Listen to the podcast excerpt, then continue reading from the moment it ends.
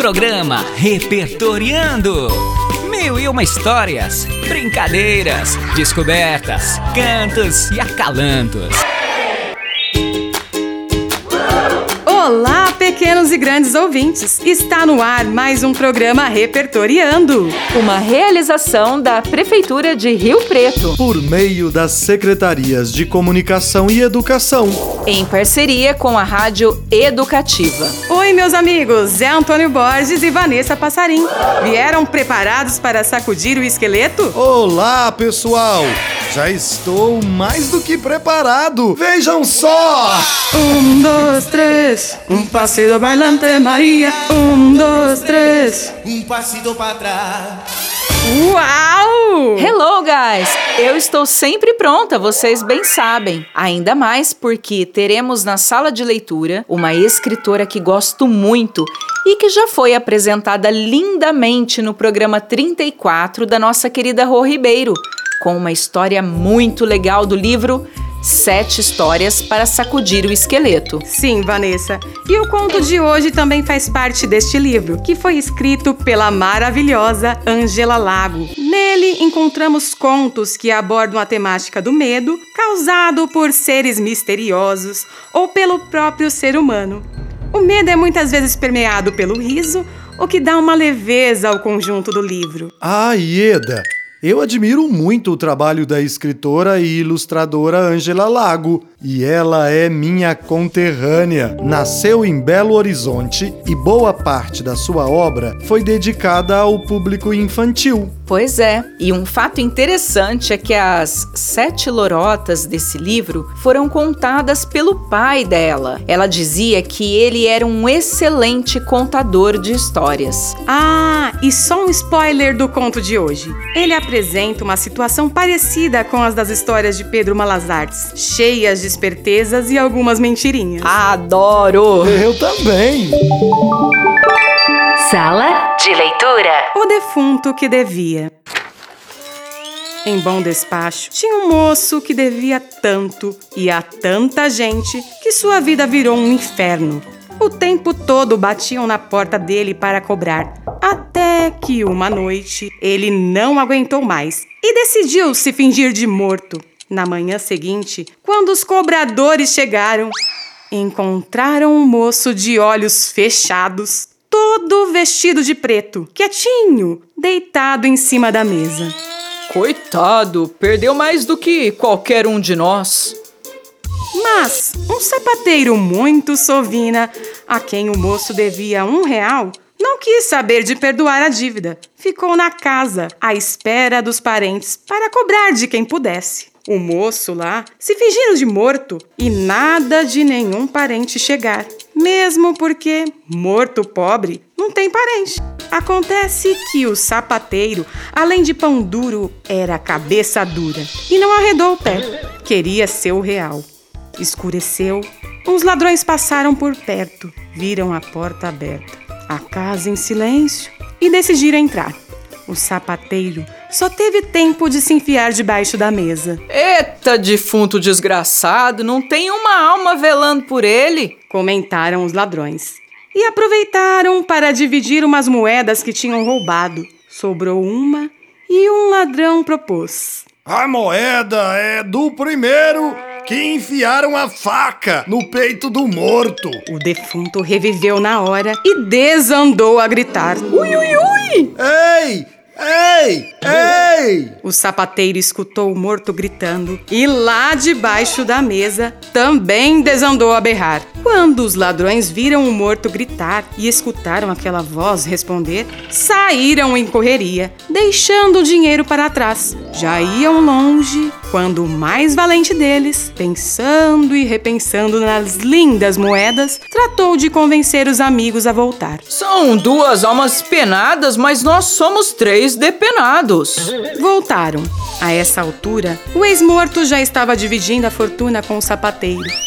Quando os ladrões chegaram perto da casa, escutaram o tilintar das moedas sendo repartidas e. E o meu real? Ai, ai, ai, são muitas almas! gritaram os ladrões. O dinheiro nem está dando! E desapareceram de vez estrada fora.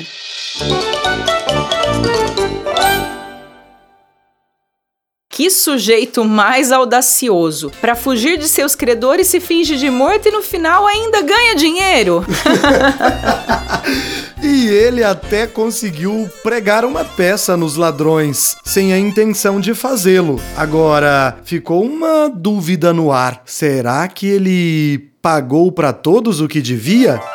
Eu espero que sim, Zé. Não é possível que se finja de morto a vida inteira. E a parte que mais gostei foi do momento em que um ladrão teve a ideia de enfiar a faca nele. Por pouco ele iria para as cucuias. Bom, adorei essa história. Com certeza os ladrões sacudiram o esqueleto. E falando em sacudir, que música você trouxe pra gente, Eda? Então, Vanessa, o defunto da história era uma mistura de morto-vivo. E isso me fez lembrar da música Thriller, do rei do pop Michael Jackson, que foi cantor, compositor e um dançarino de primeira. Então, bora dançar?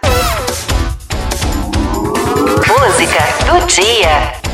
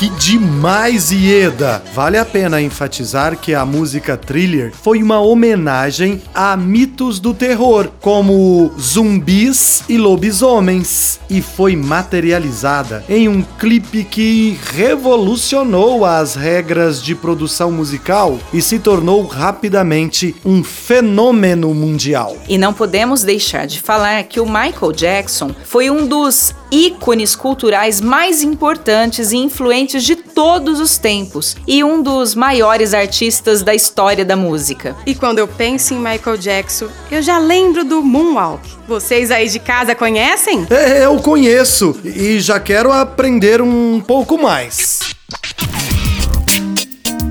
Aprendendo mais.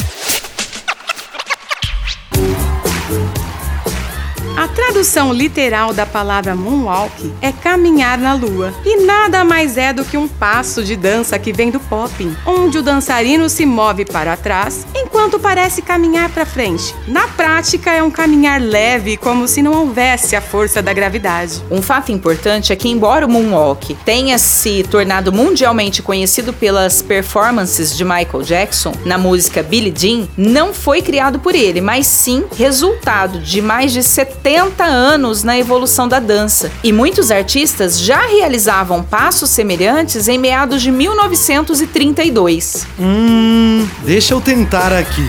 Ah, vamos lá.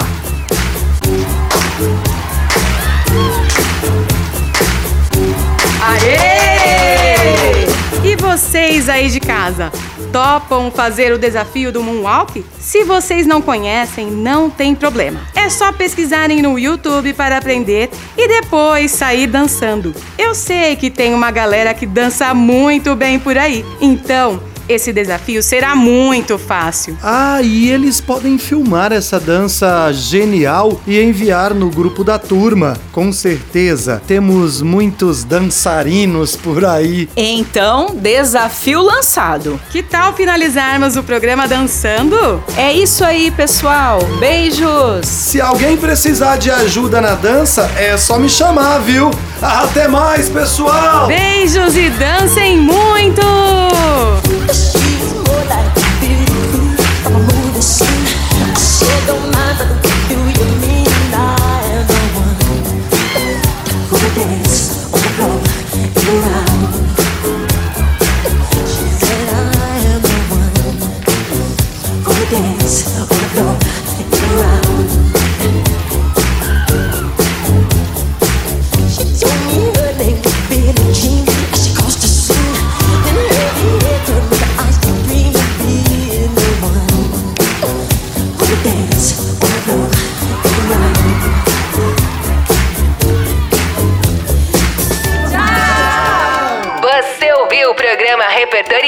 Uma realização da Prefeitura de São José do Rio Preto, por meio da Secretaria de Educação e Comunicação, em parceria com a Rádio Educativa.